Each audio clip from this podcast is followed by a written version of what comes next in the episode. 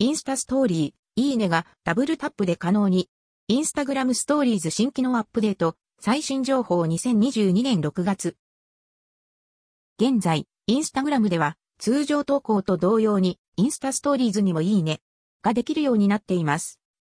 そしてテスト中と話題の上がっていたダブルタップでいいねできる機能の確認が取れたのでメモとして記録です。インスタストーリーダブルタップでいいねの画面。ダブルタップでいいねの使用注意点。ダブルタップでいいねができるのは確かですが、タップ判定位置が限定されています。画面左右の中央のみ、ダブルタップに反応。縦の上から下までタップ判定あり。スタンプなどの上では、スタンプのタップ判定が優先、いいねはされない場合がある。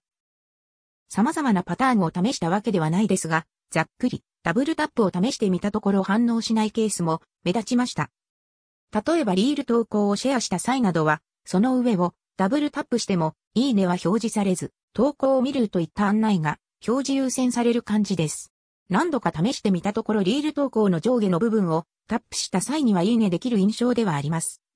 一度、この仕様を把握すれば、何も置かれていない隙間をダブルタップするという認識となりますが、ストーリー配信する際には今後このあたりの考慮も必要そうです。中央部分の下部に余白を広めにとって、いいねしやすくするなど、